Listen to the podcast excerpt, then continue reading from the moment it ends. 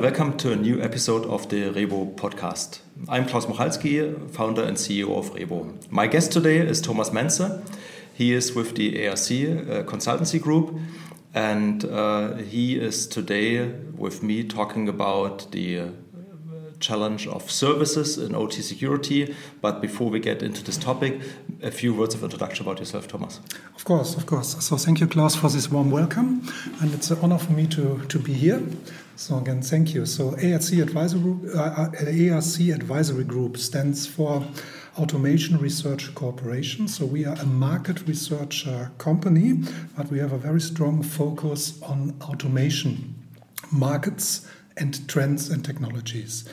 And we have really a long lasting experience. So we were founded 1990 uh, in North America in, in, in, Boston. And so we have now 30 years of insight into the automation industry, into the disruptions. And um, I belong to the European team. We have several offices in Europe. So we cover here from Germany, Western Europe, Eastern Europe, North Africa, and Middle East. And we are talking to automation suppliers and end users at the same time. And I think we are going to discuss today some special aspects of cybersecurity, and I'm really looking forward to this kind of discussion. Yeah. So uh, this podcast is called OT Security Made Simple. Uh, so in your research, uh, what have been topics where you touched the field of IT, uh, OT security recently? Okay, we see a constant change in, in OT security for years now, really for years. Remember, everything started with, with IT security, with IT virus scanner software, with IT patch management, and so on. And 20, 25 years ago, all the OT technology was really developed and designed to be air gapped from the, from the internet. So that means cybersecurity in OT environments was not really on the agenda of the developers.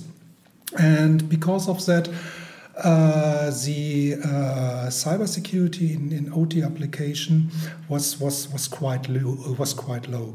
So this has been changed dramatically because from my point of view, in the last 10 years, we see really uh, an increased attack activity in the OT environment as well. And that has been changed everything. And that has been changed, let's say, the behavior of end users. Let's say big chemical associations in Western Europe, they recommend uh, to, to their companies, to their partners, uh, to do things differently, to be more secure uh, especially regarding uh, digitalization and the digital transformation. And even the EU Parliament in Brussels, they recommend now to, the, to the so-called critical OT infrastructure to, to do things differently regarding OT security. So I would say this whole industry is in a constant change, and all the uh, security parameters are definitely rising. That's an interesting point you raised. Uh, so when you uh, mentioned the uh, European uh, Com Commission in Brussels, uh, so what made this change happening? Was it the increased awareness inside on the asset owner side, or was it legislation that forced many of the critical infrastructure operators into thinking about this topic more seriously in the past and then actually doing something about it? So, which is which? yeah, good question. Really good question. So, I would say everything comes from bad experience. So, uh, let's say many, many end user reported an increased number of attacks and, and, and really increased damages. And, and damages goes hand in hand with cost. So it costs a lot of money uh, to solve it out uh, after the successful attack. And this was now really realized by the um, European uh, Parliament in, in Brussels, and they, they divided the industry in two big sectors the critical infrastructure and the normal infrastructure, so just the industry sector. And uh, due to the increased tension coming from the geopolitical situation. So we see really uh, more and more attacks really targeting the critical infrastructure. And critical infrastructure is to, to keep it short, uh, it's the energy supply, it's water and waste industry, it's maybe uh, oil and gas. So it's everything which is important to keep our, let's say, uh, our European countries here up and running. That's their, that's their provide uh, sustainable services uh, to the people who live here. And, and these critical infrastructure need a special protection because we have seen ransomware attacks. We have seen um, phishing attacks who are really targeting, especially this industry. And they had two objectives. One objective was, of course, to gain money, to get revenue out of a successful attack, right. but secondly, to stop operation. And now imagine if we if we attack a, a, water and, and wastewater application and there's no fresh water, no no potable water in, in big cities available, that ends up in, in a disaster. Same belongs to energy mm. supply and so on and so on. So the European Parliament really said, hey, critical infrastructure need special protection, and because of that, they they raised these new legislations. Okay, so you raise a couple of points here. So the risk is there and potentially increasing. Uh, we all agree on the consequence. So it's a serious consequence if uh, a utility company um, uh, fails to operate, uh, water, wastewater, also electricity. So these are serious. This has serious implications. Uh, but you also mentioned that uh, we've seen an increase of targeted uh, attack activities against these uh, providers. Um, if I look at our customer base, we are today mostly serving critical infrastructure customers, uh, and we have a lot of energy companies, utilities, um, distribution system operators, transport system operators as customers. And we provide a lot of service doing regular cyber risk assessments with these customers. And we have done this over the past five years. And so we can also compare the current situation against previous years. And here I have to say that we are not really observing a significant increase in actual attack activity um, admittedly, on the OT side of the business, so we are only sitting, let's say, in the electrical substation. We're monitoring the traffic to and from the control system. So at the very critical operational technology instances, not so much on the OT side. So you wouldn't really expect to see a ransomware attack, and we know there has been a surge here. But the targeted attacks, they would ultimately show up here. Um, so we're, we're observing a lot of vulnerabilities, uh, uh, suspicious communication, like uh, activities uh, with the internet that shouldn't be there. But rarely we see targeted cyber attacks in these protected environments. So, what does it mean from your perspective? Does it mean that all of these companies are doing just, just a tremendously good job in keeping these attacks at bay? Or is it that we're not yet seeing the real wave of attacks that could be here? For instance, if the geological geological um, situation that you mentioned uh, becomes worse than it is today already. Yeah. Okay. Many questions here. Let's let's start at the beginning. I think first of all, your your observation is absolutely right. We haven't seen too many successful attacks in the critical infrastructure because we are using uh, cybersecurity appliances uh, since years. So, uh, cybersecurity in OT critical infrastructure is mandatory for, I would say, 15 years. So, everybody is, is using that. And now, a new trend, let's say 10 years ago, a new trend came on the horizon, and that was the uh, required efficiency increase because most of the OT critical infrastructure processes are a bit old. They are very reliable, uh, but uh, they have less digital technology embedded. And we know from other industry, for example, automotive production, uh, that with digital services we can increase the efficiency tremendously. Think of the uh, the clever use of, of robots in uh, automotive manufacturing, and now of course the the process guys in the critical infrastructure they, they said, hey, we need something similar. We want to use digitalization to enable more efficiency in our processes. But what does that mean? If they use more digitalization, they use more IoT devices, and IoT devices device or IoT stands for Internet of Things. It means they have small digital uh, appliances uh, embedded at the edge of the operational system to, to measure here and there, to establish connectivity, and to give some guidance uh, to really take data driven decisions. I think the era of um, experienced, skilled operators ends because we know we have more or less. Uh, not enough really experienced workers. They become too old. They are going into retirement and so on and so on. So we have new workers, they are highly motivated, but they have not the same level of experience. With the use of digitalization, we can deliver really them the subset of data they can take decisions on and uh, take the, the right decision to, to improve the processes. But, and that is a big but, all these little IoT devices, they rely on software and firmware. And we all know this software and firmware is not bug free.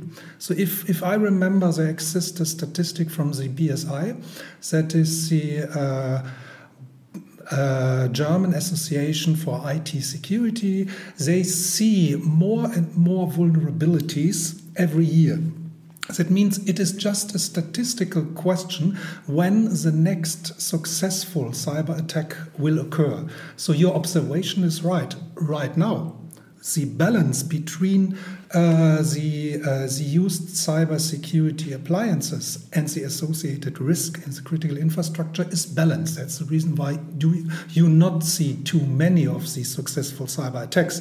But if we are using more and more digital components in future, it is really just a question of statistic when the next successful uh, cyber attack will happen. And remember, we have seen something last year that was really bad uh, the complete um, stop of a pipeline system in the US. And I think this uh, pipeline was for Colonial seven, pipeline. Colonial pipeline, and that mm. was uh, out of operation for seven days. Yeah, and yeah. I think nobody from us will see something similar here in, in Western Europe. And but also in this case, I recently read again uh, uh, an aftermath study on this, and uh, the attack didn't really penetrate the OT part, but the company company management actually decided to take down OT as a precaution so that it wouldn't get hit by the ongoing attack against the IT infrastructure.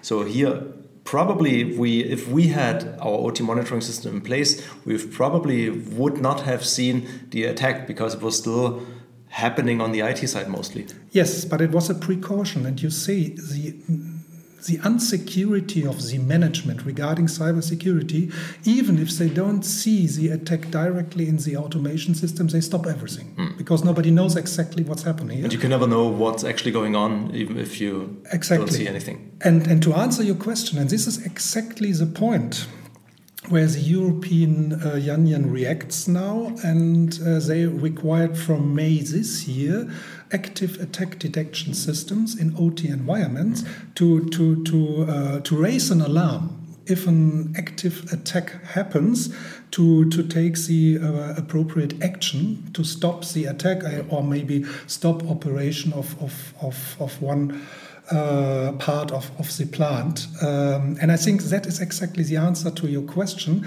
So it is correct at this moment in time, all these cybersecurity methods, methods we are using is in balance. But uh, due to the heavily use of, of, of digital communication, of digital tool, tools, we have to do more to keep this balance for the future. Right. So it's not so much that security on a persistent level gets worse, but we simply have a higher quantity of systems. Uh, they all have the, the, the number of vulnerabilities that these systems tend to have naturally and had always have had historically, yeah. and we just see an increase of vulnerabilities that can of course be used by attackers to gain foothold of these infrastructures. Exactly, and if you discuss this with BSI, from uh, 2010 to 2024, as I did the prediction for next year as well, you see the vulnerabilities, this increase is not linear, it's an exponential mm. increase. So we have to take action and we cannot ignore that. Right, right. So uh, this is of course something that we have been noticing at our customers. Many of our customers have worked towards this deadline, deploying um, OT monitoring systems uh, with the goal to detect cyber attacks early to be able to stop them. Um, a challenge that we um, uh, hear from our customers quite often is the problem with um, a sufficient experienced staff. Uh, so the the the uh, talent shortage that yeah. the entire industry has worldwide. I think it's a worldwide problem. We have this uh, here in Europe, specifically also in Germany. Um, and this is something that, uh, well, we all know and have acknowledged that the problem exists, but also, unfortunately, there is no simple and no quick solution to it. Um, uh, what would be a proper countermeasure uh, to to uh, to basically do something against the challenge. Uh, what what role specifically service? What what role can specifically service play in this role? Because especially if we talk about smaller customers, smaller entities, well, we have seen this in the past that they simply ask their IT administration department to take care of OT security as well.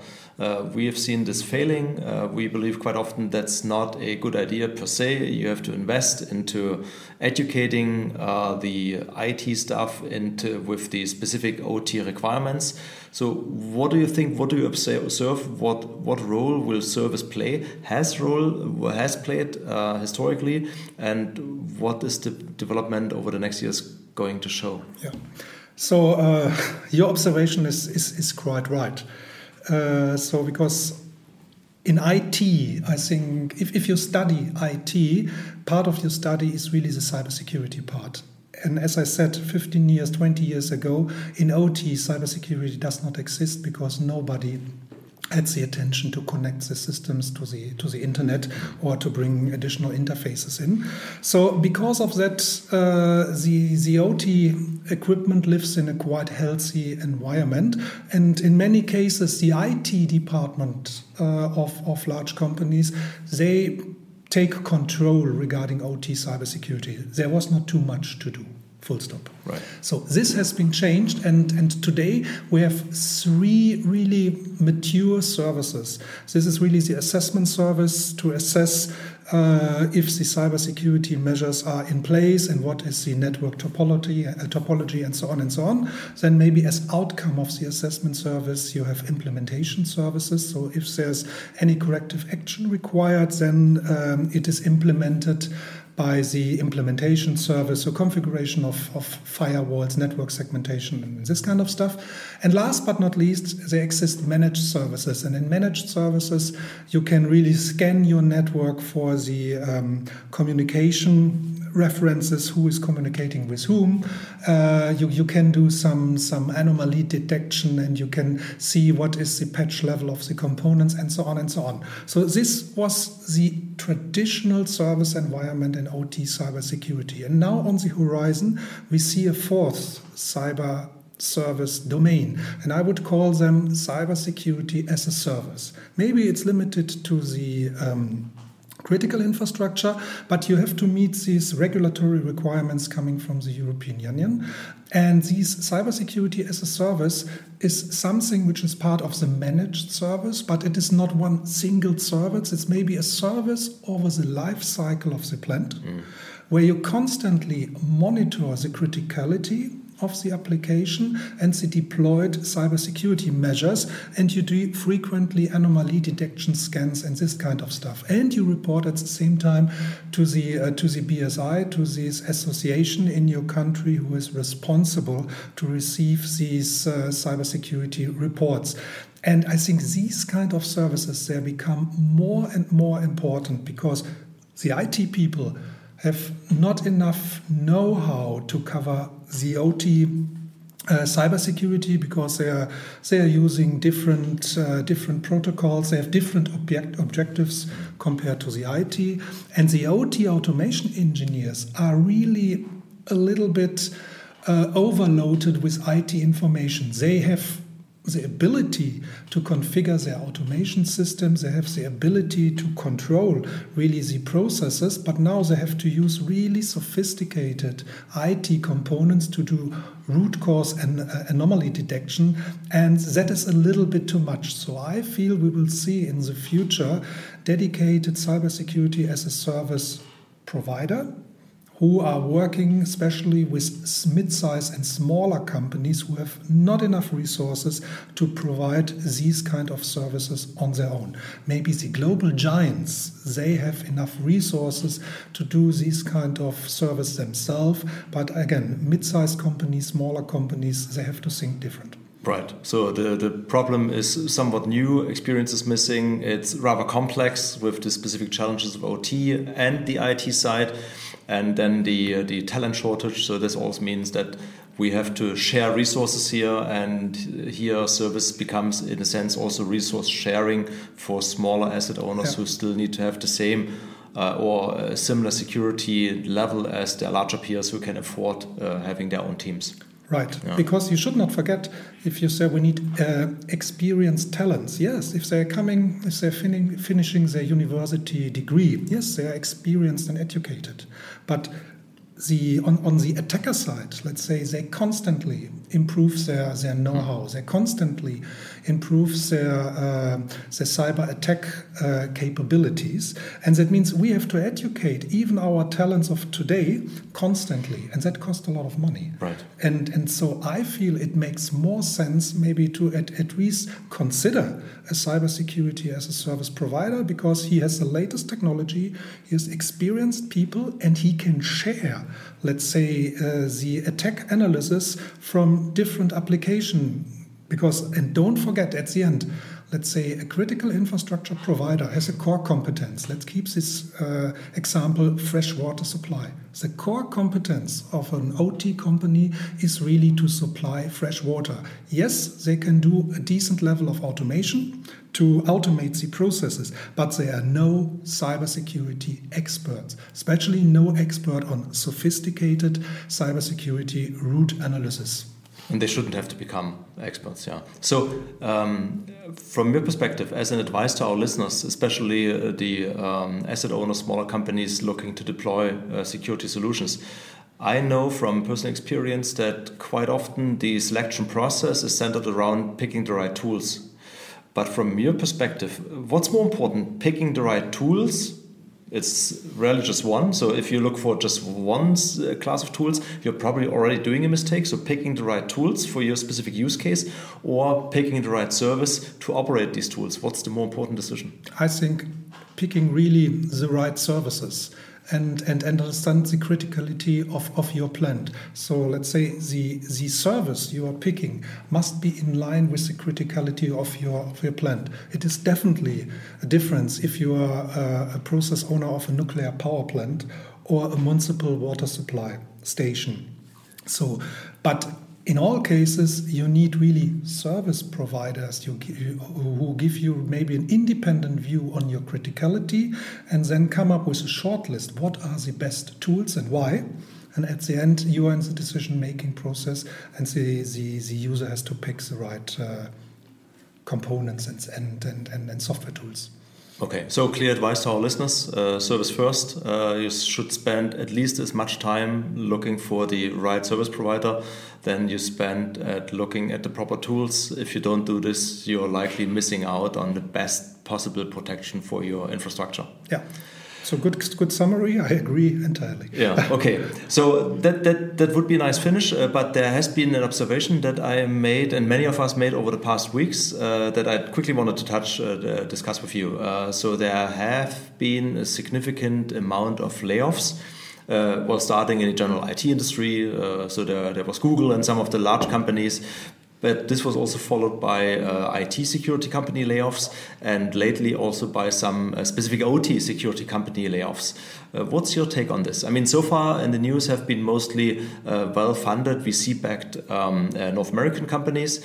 Is this a general trend in the market or is it just the regular ups and downs of the markets? What's your take on this? So I think this belongs really to the regular ups and downs. These are financial impacts. At this moment in time, we have all these geopolitical issues.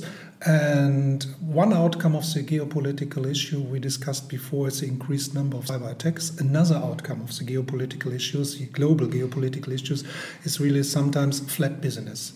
and now all these companies they react and let's say if the if, if the huge companies like like microsoft or google react it is hard for smaller service providers not to react and explains it to their financial investors uh, I think the, the outcome could be if, if, if, if, there are more experienced cybersecurity talents now available in the market, maybe they establish their own service companies and they become uh, competitors to their to their mother companies, but that needs to be observed. At this moment in time, if I see this is a normal up and down. Right. It doesn't indicate anything that the um, cyber attack activity has has been um, is, is, is lower right now than in, uh, in, in earlier periods or something like that. Is this really a normal up and down? Yeah, it's quite the opposite. It's and it's a bit counterintuitive. Everybody talks about the current situation, how it's worse than ever before, the geo, uh, geopolitical situation,